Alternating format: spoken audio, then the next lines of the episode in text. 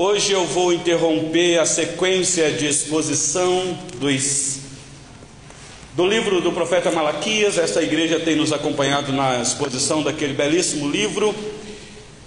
Mas como nós estamos aqui em celebração ao nosso Deus, em comemoração por mais um ano de organização desta igreja, eu optei em trazer aos irmãos um texto propício para o momento. Salmo de número 100. Eu irei ler dos versículos 1 a 5. Todo o salmo, é bem pequenininho. E aí eu os convido a sentados mesmos, a ouvir atentamente a leitura. E depois da leitura você mantém a sua Bíblia aberta, porque é daqui que nós iremos é, tirar a mensagem desta noite para os nossos corações. Diz assim a palavra do nosso Deus. Celebrai com júbilo ao Senhor todas as terras. Servi ao Senhor com alegria. Apresentai-vos diante dele com cântico. Sabei que o Senhor é Deus. Foi ele quem nos fez e dele somos. Somos o seu povo e rebanho do seu pastoreio. Entrai por suas portas com ações de graças e nos seus átrios com hinos de louvor. Rendei-lhe graças e bendizei-lhe o nome, porque o Senhor é bom, a sua misericórdia dura para sempre, e de geração em geração a sua fidelidade. Até aqui a leitura da palavra do nosso Deus. Irmãos, estamos aqui nesta noite para agradecer render graças ao nosso Deus por mais um ano de organização desta igreja. Começamos pela manhã, um culto aqui de adoração ao nosso Deus. E nós chegamos à conclusão, meus irmãos, que são muitos os motivos que temos para viver em gratidão ao nosso Deus, e não só isso, gratidão com alegria no Senhor. Só que nós estamos vivendo um período muito crítico que avassalou o mundo, esta pandemia. Saiu uma pesquisa recentemente de que no meio da pandemia muitas pessoas ficaram doentes, não da Covid-19, mas doentes das emoções por causa de algumas privações. Então saiu uma pesquisa de que a depressão aumentou muito, especialmente na nossa nação, as doenças eh, emocionais, as crises, pessoas angustiadas, tristes. E nós, eh, pastores, temos reunidos pensando seriamente nisso, porque isso afeta diretamente as nossas igrejas. Eu não sei quantos aqui nesta noite vêm sofrendo com esta doença, uma angústia profunda. Você está no meio da multidão, até conversa, sorri, mas só Deus conhece o teu coração. Aquilo te avassala de uma maneira que você quase perde o controle de si, porque são pensamentos que te dominam. A pergunta que nós podemos fazer é: como viver feliz num tempo de crise desses, meus irmãos? Mas com tudo isso, eu quero dizer para vocês que são sim muitos os motivos que nós temos para viver felizes no Senhor e de maneira a ser agradecidos ao Senhor. Mas infelizmente, meus irmãos, como eu disse, as circunstâncias nos desviam desse foco. Por exemplo, eu vou trazer um outro dado aqui. Pensa comigo um pouquinho. Pensa se alguns desses pensamentos já passou na sua mente. Domingo de manhã, puxa vida, nove horas, tem culto. Nossa, o sábado para mim foi. Não dá, não dá, não, não dá não. Porque é domingo de manhã, domingo à noite, domingo após domingo. Preguiça, que preguiça. Segundo, eu gostaria tanto que a minha igreja fosse assim. O ar-condicionado não está na temperatura que eu gosto. E a pessoa começa. O pastor não pregou no texto que eu imaginei que ele iria pregar. Os irmãos do louvor não cantaram naquele tom que eu penso que deveria ter cantado. Para mim tem que ser assim. Ou então a pessoa chega ao cúmulo, ao cúmulo de dizer: Eu não sei por que é que eu fui assumir essa responsabilidade, e agora eu tenho que fazer. Ou mais ainda, a pessoa pensa assim: talvez seja, não seja esse o seu pensamento nesta noite, mas pode ser que seja. Bom mesmo era quando eu estava fora da igreja, porque aí dava para eu fazer o que eu quisesse. Por acaso alguns desses pensamentos já passaram pela sua cabeça? Meus irmãos, nós somos um povo que nós olhamos para o passado, especialmente quem está participando aqui da exposição do livro do profeta Malaquias, tem visto que povo rebelde e ingrato era aquele. Ponto de eu ter conversado com uma irmã e ela dizer, pastor, que povo é aquele? Eu disse, aquele e nós hoje. Meus irmãos, nós hoje não somos diferentes daquele povo lá do passado no Antigo Testamento. Então hoje eu quero tentar ver com vocês a solução para estes problemas. Talvez Deus te trouxe aqui para ouvir esta palavra, para te despertar. A solução para a ingratidão. Porque, meus irmãos, nós temos dificuldade com o culto de gratidão ao nosso Deus. Então nós vamos ver neste salmo aqui o serviço da adoração que nos é exigido, o propósito da adoração e o fundamento da adoração. Por isso eu escolhi esse texto hoje para encerrar com vocês a celebração deste culto ao nosso Deus. Nós vamos ver aqui, meus irmãos, quem é o Senhor e o que ele já fez por nós. Eu penso que se nós atentarmos para isso, saber isto nos motiva a viver de maneira a ser gratos a Deus, independente das circunstâncias. O, se você está com a sua Bíblia aí, o salmista, de uma maneira tão peculiar, especial, vai nos convidar aqui a louvar a Deus, coisa que nós acabamos de fazer aqui. Às vezes nós pensamos que louvar a Deus é só na hora que os irmãos do, do grupo de cântico aqui vai começar a louvar. Mas o salmo aqui nos faz um convite muito especial, meus irmãos. E o convite é: vocês devem louvar a Deus, porque foi Deus que escolheu vocês para que vocês fossem povo dele. E Ele os toma de uma maneira tão especial que Ele cuida de vocês. Esse é o convite que está aqui no Salmo. O Salmo 100, meus irmãos, faz parte de uma coletânea, escuta isso, de salmos que começou no Salmo 93. Não foi à toa que o nosso irmão estava conduzindo a liturgia aqui, leu o Salmo 93 e depois pulou para o 96. E o Salmo 93 até o Salmo 100, esta coletânea de salmos aqui, trata de um tema muito importante, e o tema é um só: o reinado de Deus, de Yahvé, o reinado do Deus pactual, do Deus da aliança. Então, o Salmo 93 a 100, nós temos a apresentação deste reino inabalável de Deus. E preste atenção, meus irmãos, o Salmo 100 é o clímax desta composição. Nessa coletânea dos Salmos 93 a 100, nós temos aqui, você vai prestar atenção, uma progressão do Evangelho. É uma apresentação bem clara, apontando para uma pessoa muito especial, que no Salmo 100 está tão claro aqui, eu vou explicar daqui a pouco.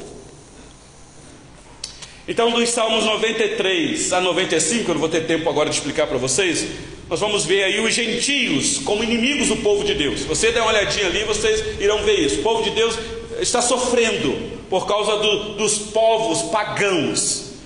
Mas chega no 96, como nós acabamos de cantar aqui, é um forte indício do evangelho sendo espalhado entre as nações. O salmista faz um convite, e o convite é esse, Salmo 96, versículo 3: Anunciai entre as nações a glória de Deus, e entre todos os povos as suas maravilhas. Não entre algum povo, todos os povos. Meus irmãos, um judeu nacionalista ouvir isso daqui, ele entra em crise. Ele pensava que a glória de Deus era peculiar só para a nação, só para eles como um povo exclusivo. Então, o Salmo 96 é um prelúdio do Evangelho. Os Salmos 97 a 99, você vai perceber que os povos estão tremendo diante da santidade de Deus. Eles começam a contemplar quem é Deus e tremem. E agora, no Salmo 100, que eu acabei de ler para vocês aqui, todas as nações são convidadas a não louvar, a entrar nos átrios do Senhor com ações de graças e hinos de louvor. Meus irmãos, o Salmo 100 é um dos textos do Antigo Testamento que o Evangelho é anunciado com tanta clareza. Talvez você nunca ouviu uma exposição do Salmo 100. Eu não sei qual foi a última vez que você ouviu, ouviu uma mensagem do Salmo 100 e viu Cristo tão claramente aqui. Este salmo é conhecido pelos estudiosos como o salmo messiânico do rei. O salmo profetiza e exalta o Messias como grande rei, Senhor Todo-Poderoso, Criador dos céus e da terra, o Senhor Criador e Redentor. Por isso, este convite para adorá-lo. É um convite, meus irmãos. A gente fica imaginando como pode Deus que se manifestou dentro de uma nação exclusiva, fez um pacto com este povo, mas que agora abre a cortina para todos os povos da terra. Então, meus irmãos, vamos analisar com calma os convites aqui apresentados, porque pode ser que nesta noite você ainda não entendeu este convite. Você ainda não compreendeu que esse Deus lhe chama para adorá-lo, e você tem perdido tempo, e você tem feito outras coisas a não ser tributar a Ele glória e majestade, como acabamos de cantar aqui. Primeiro, meus irmãos, o convite de serviço para aqueles que estão longe. Aqui um convite anunciando aqueles que estão distante. Isso aqui na mente de um judeu Falei, pera lá, então nós temos que ser instrumento para convidar as nações a adorar o Senhor? É, é isso mesmo. Mas eles não entenderam, porque o convite também é uma lembrança para aqueles que estavam perto, para não perder a sua alegria no Senhor. Porque, meus irmãos, se tem uma coisa que rouba as nossas, a nossa alegria, a nossa felicidade, são as circunstâncias adversas, os problemas da vida a falta de recurso. Nós somos impulsionados a viver feliz quando tudo está dando certo na nossa vida, quando tem saúde, quando tem dinheiro, quando tem comida na dispensa, quando está tudo tranquilo, e aí então a gente até louva o Senhor com alegria. Mas e quando tudo vai de mal a pior? Onde buscar força para adorar o Senhor com alegria? É o ponto aqui. Olha comigo aí o versículo de número 1, por gentileza. Salmo 100, versículo 1: Celebrai com júbilo ao Senhor. Meus irmãos, prestem atenção no detalhe. Hoje à tarde eu estava conversando com o presbítero Paulo exatamente sobre a, o significado desta palavra júbilo aqui no hebraico. Pastor estudioso de teologia tem muito disso querer ficar investigando um pouquinho as palavras no original. No grego a gente não tem, não consegue muita informação, mas o hebraico a gente ainda consegue. Apesar de ser mais difícil do que o grego. Mas eu fui buscar aqui o que os estudiosos comentam sobre esta palavra júbilo aqui no hebraico. Meus irmãos, se vocês prestarem atenção o que significa essa palavra júbilo, escandaliza a metade ou se não toda a igreja aqui nesta noite. O que o salmista está fazendo aqui, nos convidando, é celebrar o Senhor com gritos de alegria. Só que tem um problema. Não é aqui um grito de histeria, sem controle emocional, mas aqui é um grito de exuberância, de vigor, de energia, de satisfação, de plena certeza de que você está na presença daquele que é o Rei dos Reis e você vai exaltá-lo. É um grito de um coração que foi rendido a esse grande rei Jeová, o nosso Deus. Meus irmãos, isso aqui para o judeu é claro ele entender isso aqui. Para nós que é difícil de entender, que a nossa cultura é totalmente diferente. Eu falando isso aqui dentro de uma igreja que tem a sua liturgia comedida, bem solene, falar de grito. Mas que isso, pastor? Então não vai virar uma balbúrdia o culto aqui? Não é disso, meus irmãos, que eu estou falando. O problema da nossa cultura é que no Brasil nós não sabemos o que isso significa. Até que alguém explique. O sentido mais próximo, meus irmãos, que o brasileiro tem disso daqui que o salmista está dizendo celebrai com júbilo ao Senhor, gritem ao Senhor. O sentido mais próximo que nós temos é com a música e com o futebol. Aí você vai saber o que é isso. Por exemplo, não quero incentivar ninguém aqui, mas quantos já deve ter ido num show de uma música popular aí? Vai começar agora no Rio de Janeiro, Rock in Rio. Eu nunca fui, mas a gente vê pela televisão nos comerciais. Aquele silêncio, todo mundo aguardando a entrada da banda da música. De repente, aquele som, aquela iluminação, de repente, quando o artista entra no palco, pronto. É uma histeria, é uma gritaria, é uma ovacionação imensa. Não sei quantos aqui já participaram de show sabem do que é isso. Só estou falando de um cantor secular. Ou então, futebol. Nossa terra é o país do futebol. Não vou nem falar de time particular, mas a seleção brasileira. Agora parece que ficou meio xoxo esse negócio de seleção brasileira. Mas nos tempos passados, meus irmãos, seleção entrava em campo, meu Deus do céu, o que, que é isso? Gritos e mais gritos de alegria. E quando fazia um gol, então, e os crentes aí, todo mundo feliz. Meus irmãos, o que o salmo está dizendo aqui é exatamente isso a entrada desse rei sublime, criador dos céus e da terra, quando você entra na presença dele para adorar, para louvar, é esse o sentimento. Estou dizendo que é a atitude que você tem que ter. Senão aí vai falar assim, pastor, na hora do louvor então a gente tem que começar a gritar. Não é isso, estou falando do sentimento. Não sei quantos aqui torcem pelo seu time quando faz um gol, sabe aquela felicidade? Havia você não dá nenhum grito para você. É mais ou menos assim, meus irmãos. O salmista está dizendo: celebrai com júbilo ao Senhor. Eu, quando fui estudar isso aqui a primeira vez, falei: Senhor, me perdoe, porque eu não sei adorar o Senhor como o Senhor ordena. Porque às vezes a gente fica meio acomedido, né? fica com medo de expressar nossas emoções, e aí de repente você pode não controlar, e aí o choro vem, aí o irmão do lado vai dizer: Ih, está chorando na hora do louvor. Deve ser alguma coisa escondida aí. O que, que é isso, meus irmãos? É um salmista dizendo: celebre com júbilo ao Senhor. É uma ordem. Celebrar aqui está no imperativo. É ordem. É disso que o Salmo 100, versículo 1 está nos dizendo. Diante do Senhor, de quem Ele é e o que Ele fez por nós, sejam exuberantes. Celebrai com júbilo ao Senhor todas as terras. É aqui que a gente, a nossa cabeça entra em parafuso. Todas as terras. É um convite para que toda a terra se rende, como cantamos aqui, todo joelho vai se dobrar. Mas olha comigo o versículo 2, por gentileza, do Salmo 100.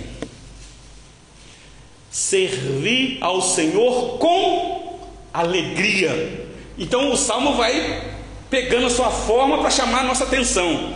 Meus irmãos, aqui é um serviço de adoração no culto. A, a, palavra serviço aqui tem esta conotação. Quando o povo se reunia em, em congregação, era para servir ao Senhor com alegria. Muitos estavam sofrendo com dificuldades, mas quando entrasse para adorar o Senhor, é como o, o presbítero falou que esquece aquilo que ficou lá fora e aqui nós vamos adorar o Senhor. O Rei dos Reis está aqui conosco. Então eu não vou ficar pensando, meu Deus, aquele problema amanhã, como é que eu vou fazer? Deixe isso para lá. Você está na presença do Senhor para servir. Então, culto é um serviço. E a ordem aqui, porque servir é uma outra ordem, é com alegria. Então, é ordenado a ninguém vir aqui cultuar a Deus com tristeza. Você pode estar passando o que for. Pela manhã, quem estava aqui no culto da manhã, viu a nossa querida irmã Wanda participando do culto. E quem depois foi conversar com ela ali, dificilmente você não viu um sorriso no rosto dela. Meus irmãos, aquela nossa irmã está sofrendo muito. Mas quando ela vem aqui para adorar o Senhor, mesmo a limitação do oxigênio dela, ela faz isso com alegria. Vocês já pararam para pensar nisso, meus irmãos? Mas também pode ser os serviços de maneira geral aqui que honra ao Senhor, meus irmãos. Não é só culto, não. É vida, porque culto é vida. Não sei se vocês lembram, quando Paulo escreveu aos Colossenses, capítulo 3, versículo 23, ele disse assim: Tudo quanto fizerdes, fazei-o de todo o coração, como para o Senhor e não para os homens então, se você é motorista de Uber, se você é servente de pedreiro, se você é patrão ou empregado, você tem que servir ao Senhor nesta sua profissão, fazendo de todo o teu coração com alegria, com satisfação. Ah, meus irmãos, eu não sei quantos empregados estão aqui nesta noite. Quantos patrões ficariam satisfeitos se você chegasse lá naquela empresa dizendo: Eu vou servir hoje com com toda a minha alegria, porque eu estou servindo aqui para o meu Senhor, nesse trabalho aqui. O problema é que nós encontramos maus testemunhos de crentes nas empresas, e não são poucos, que não trabalham com alegria e nem trabalham como se fosse para o Senhor. Mas nós temos uma palavra do Senhor Deus dizendo: Fazei como para o Senhor e não para os homens.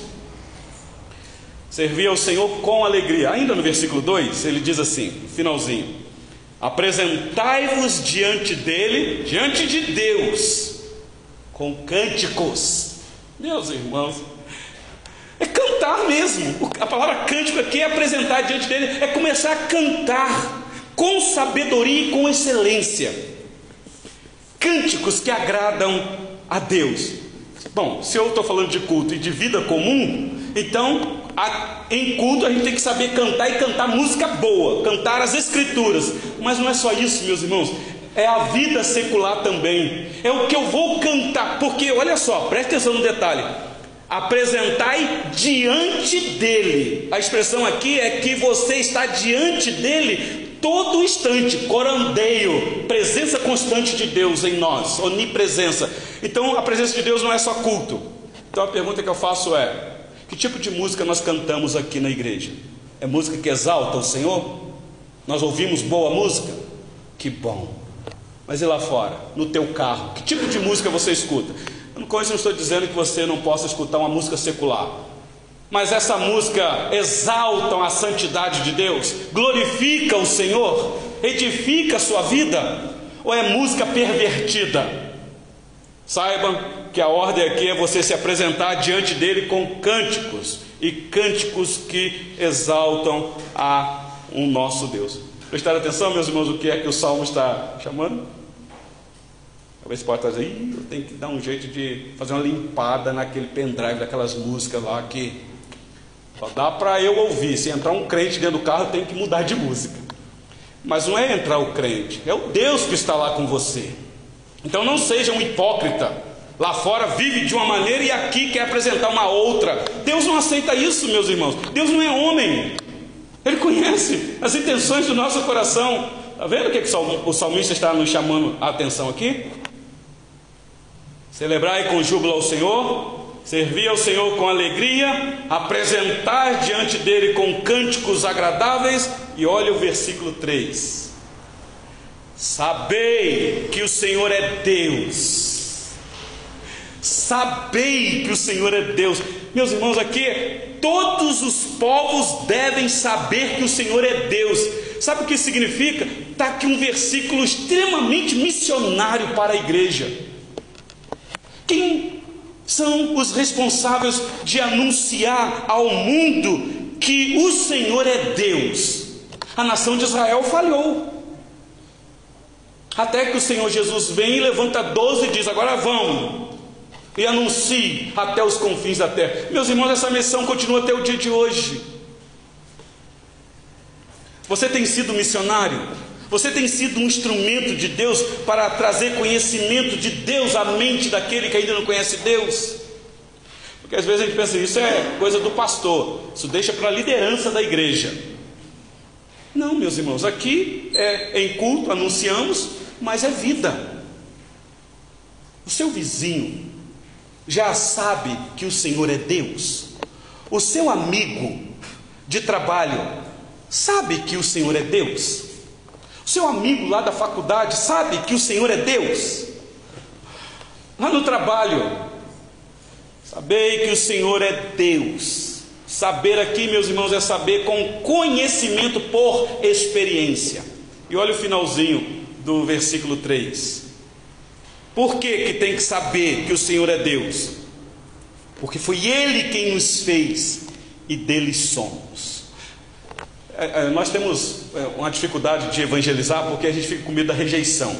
Às vezes você vai falar de Jesus para alguém, do amor de Deus, e a pessoa rejeita. Ou então a pessoa te questiona.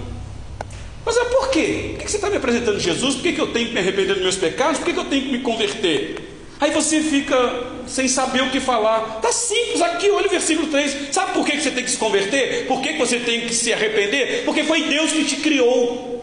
Você não é autoexistente. Claro, você vai falar com um tom mais tranquilinho, uma boa, para não assustar o cliente. Foi Ele quem nos fez e dele somos. Meus irmãos, aqui está o porquê adorar a Deus. É uma oportunidade que o povo de Deus tem, domingo após domingo, manhã e noite, de adorar o Senhor. Sabe o porquê nós fazemos isso? Porque foi Deus quem criou todas as coisas. É por isso que nós adoramos a Deus. Nós só estamos aqui nesta noite celebrando o nome dele, porque ele nos concedeu mais um ano de organização, porque foi ele que fez todas as coisas. Nós fomos criados por Deus.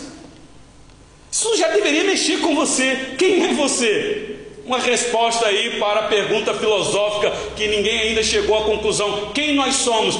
Somos seres criados por Deus, não fazemos parte de um processo espontâneo, evolutivo de bilhões e bilhões de anos. Não éramos uma ameba ou sei lá o que, que foi se evoluindo, evoluindo e agora chegamos, estamos nós aqui. O salmista está dizendo: Deus nos fez, Ele nos criou e somos dele. Meus irmãos, nós temos uma lição aqui exemplar. Ele não só nos criou, é uma palavra estrita para a igreja, mas também ele nos recriou. Então, olha o motivo para adorar o Senhor, porque ele nos criou, ele nos fez, mas sabemos que ele nos refez em Cristo. Deus nos fez e nos refez. Aqui está um bom motivo da nossa alegria e gratidão a Deus. Então, aqui é um santo remédio para a nossa ingratidão e para aquele estado emocional que muitas vezes nos abate, a não ser que for um problema patológico, biológico.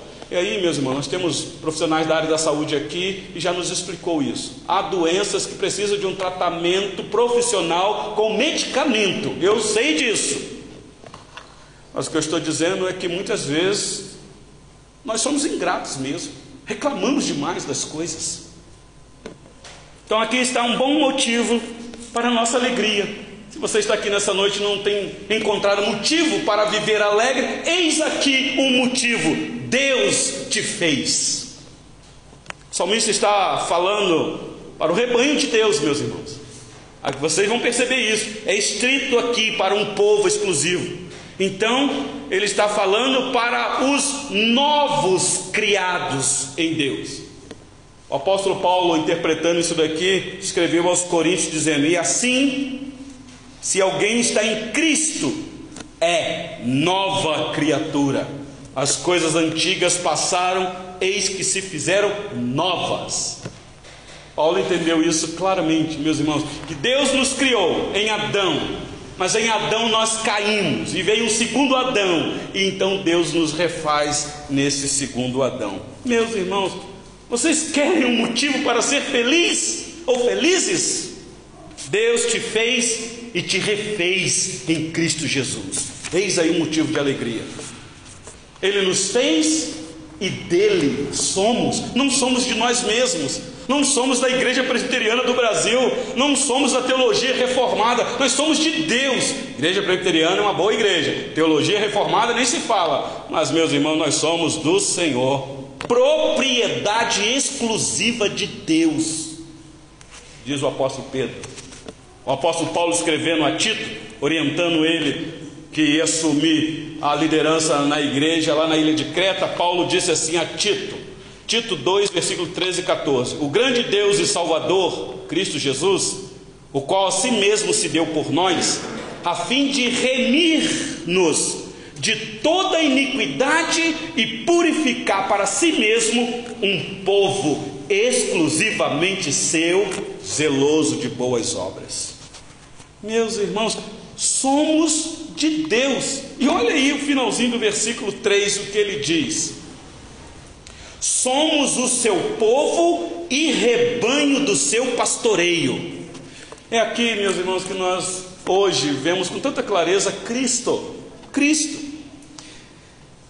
Somos o seu povo e rebanho do seu pastoreio, ou seja, Ele é o nosso pastor. Talvez aqui me lembre o Salmo 93, tão claro: Senhor é o meu pastor e de nada, absolutamente nada terei falta. Uma outra tradução. O Senhor Jesus, quando começou o ministério dele, ele disse: Eu sou o bom pastor, e o bom pastor dá a vida pelas ovelhas. Então, vocês querem um outro motivo para se alegrar, para viver feliz e ser grato a Deus? Jesus é o teu bom pastor, somos dele. Agora, meus irmãos, o que vai vir aqui do versículo 4 ao versículo 5 é que agrava mais ainda na cabeça de um judeu, puro sangue, terreno. Olha o versículo 4. Depois dessa apresentação, desse convite esplêndido, o versículo 4 vem uma outra ordem: entrai por suas portas com ações de graças e nos seus atos com hino de louvor. Bom, se você é um estudante do Antigo Testamento, entrar nos átrios no Antigo Testamento, meus irmãos, isso aqui não era privilégio nem de toda a nação, era de alguns apenas. Uma classe especial entrava nos átrios, outra ficava para o lado de fora no pátio, outra ficava para o lado de fora dos muros. Mas agora que o convite é entrai nos átrios, este privilégio que eram de pouco, agora todos os povos são convidados a entrar. Claro que isso daqui, meus irmãos, é figurado. Tem um cântico que a gente canta muito aí, o véu que separava já não separa mais. Porque foi exatamente isso que Cristo conquistou para nós, foi isso que Cristo fez na cruz. O véu que trazia essa separação rasga do alto a baixo, mostrando que é uma ação voluntária, soberana de Deus. E agora temos acesso livre à presença do trono da graça. O Senhor Jesus já nos proporcionou este livre acesso, meus irmãos, pelo sangue dele, sangue vertido, imaculado, sangue de um inocente. Por isso aqui no finalzinho do versículo 4 ele diz: Rendei-lhe graças e bendizei-lhe o nome. Por último, e aqui o caminho para o final. Versículo 5. Porque o Senhor é bom. Por que tudo isso? Porque o Senhor é bom, a sua misericórdia dura para sempre e de geração em geração a sua fidelidade. Meus irmãos, nós temos motivo demais, de sobra, para nos alegrarmos no Senhor. Parece que o Senhor Deus clama por um povo que se alegra nele, não pelas coisas que ele dá, ele pode lhe curar da sua enfermidade, nós vamos continuar orando até o final, como nós fizemos aqui pela manhã, pela nossa irmã. Mas isso não significa que Deus vai curar. Mas nós temos uma promessa de que Ele é mais importante do que qualquer cura que Ele possa realizar na nossa vida. Então, se você está aqui nessa noite, vem sofrendo com uma enfermidade, rogando a Deus a cura e desejoso, esperançoso, não perde a esperança. Mas se a cura não vier, você tem motivo de sobra para se alegrar no Senhor. E olha que eu estou falando para quem está sofrendo. Agora e você, que não tem doença nenhuma, que está bem, tem casa, roupa, comida, emprego, teto. Você vai ficar reclamando com ingratidão? Tudo está ruim para você? Reclama de tudo, reclama dos filhos, reclama da esposa, reclama da água, reclama do calor, reclama do frio. Meus irmãos, Quais são as lições que nós poderíamos aprender aqui? Essa igreja está completando 34 anos de organização. Quantas lutas essa igreja enfrentou? Mas quantas vitórias? Quantas vitórias? Meus irmãos, até aqui o Senhor Deus tem nos abençoado. O Senhor tem sido por nós. Eu quero trazer aqui uma ou duas aplicações apenas desse texto para nós. Você percebeu que o salmo é claramente evangelístico, apresenta o evangelho, é Cristo estampado aqui claramente, o bom pastor que nos convida, que nos chama, ele é o nosso pastor, ele vai à frente, ele protege o seu rebanho, ele é o nosso protetor. Eu quero dizer para você que está aqui nessa noite que ainda não tem essa convicção clara de quem é Jesus para você. Eu quero dizer para você que saber que Deus é bom é um motivo da nossa alegria, porque Ele enviou o seu único filho para morrer por nós. Bondade do Senhor, misericórdia. Mas se você negligenciar esta bondade, esta bondade não vai ser boa para você, não vai ser. E eu quero te alertar nesta noite. Então ainda dá tempo. Se você tem negligenciado este convite, quem sabe nesta noite Deus te trouxe aqui para você se retratar. Ele te chama, como diz um hino do nosso inário aí. Meu amigo, hoje tens a escolha: vida ou morte, qual vais aceitar? Hoje Cristo te quer libertar. Pode ser que amanhã seja muito tarde. Então aproveita enquanto a voz do bom pastor está ressoando no seu ouvido. Não é a voz do pastor. Meus irmãos, toda vez que um pregador prega a sagrada escritura, é Deus falando. Você veio aqui nesta noite, neste culto de celebração, e Deus está falando contigo. Volte enquanto dá tempo, para que depois você não diga: ninguém me avisou. Eu quero te dizer que nessa noite eu estou te avisando. Então, saber que Deus é bom e a bondade de Deus se manifestou na cruz do Calvário, meus irmãos, é motivo da nossa alegria. A morte que trouxe vida para nós. Você quer motivo para se alegrar em que mais? Se você não se alegrar em Cristo, naquilo que Ele fez por você na cruz do Calvário, nada mais irá te trazer alegria. Você pode ter o dinheiro que for, não vai ser suficiente, você sempre vai querer mais. E por aí vai, e por aí vai. É inesgotável. Agora, Cristo nos sacia, como nós ouvimos aqui pela manhã. Segunda lição que eu queria tirar aqui, meus irmãos, deste salmo Saber que o Senhor Jesus é o nosso Deus e Salvador, sendo Ele o nosso bom pastor, deveria nos impulsionar a anunciar entre as nações esta maravilhosa graça. Deveria. Meus irmãos, como eu anseio inclinar essa igreja com gosto missionário se envolver na obra missionária, se envolver na evangelização. Eu oro ao Senhor que levante os três ou quatro só nessa igreja com este gosto de evangelismo e que essa cidade seja evangelizada. Aí você vai dizer assim, pastor, eh, Betim já estava evangelizada, pastor. O que tem de igreja aqui?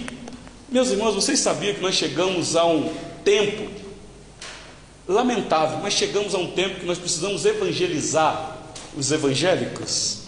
Você já parou para pensar nisso? Eis a oportunidade, meus irmãos, atenta para isso. Você que sabe que tem uma consciência clara de quem é Jesus e o que ele fez por você, o teu Deus e Salvador, sendo ele mesmo teu bom pastor, então você deveria ter essa alegria em anunciar esta boa notícia. Faça isso hoje ainda. De repente você precisa sair daqui e mandar uma mensagem de repente conversar pessoalmente. Faça isso. Faça isso. Primeira pergunta do nosso catecismo maior. É tão claro, nós sabemos. Os jovens estão estudando aqui na escola dominical e lá no Marimbá também estamos estudando as perguntas. Mas a primeira pergunta vai dizer: qual é o fim principal nosso? Nossos irmãos lá no passado já descobriram isso, já fizeram a interpretação do Salmo 100. Qual é o fim principal e supremo nosso neste mundo, meus irmãos? É glorificar a Deus e se alegrar nele para sempre e sempre e sempre. Eu não sei como é que está o teu coração aqui nesta noite. Que tipo de drama você tem vivido e tem roubado a tua felicidade? Quem sabe Deus te trouxe aqui para você ouvir isso. O Senhor é a tua alegria. Se delicie nele, se satisfaça nele e tribute a ele glória com a tua vida. Vamos orar, meus irmãos. Convido a igreja a colocar sobre os pés.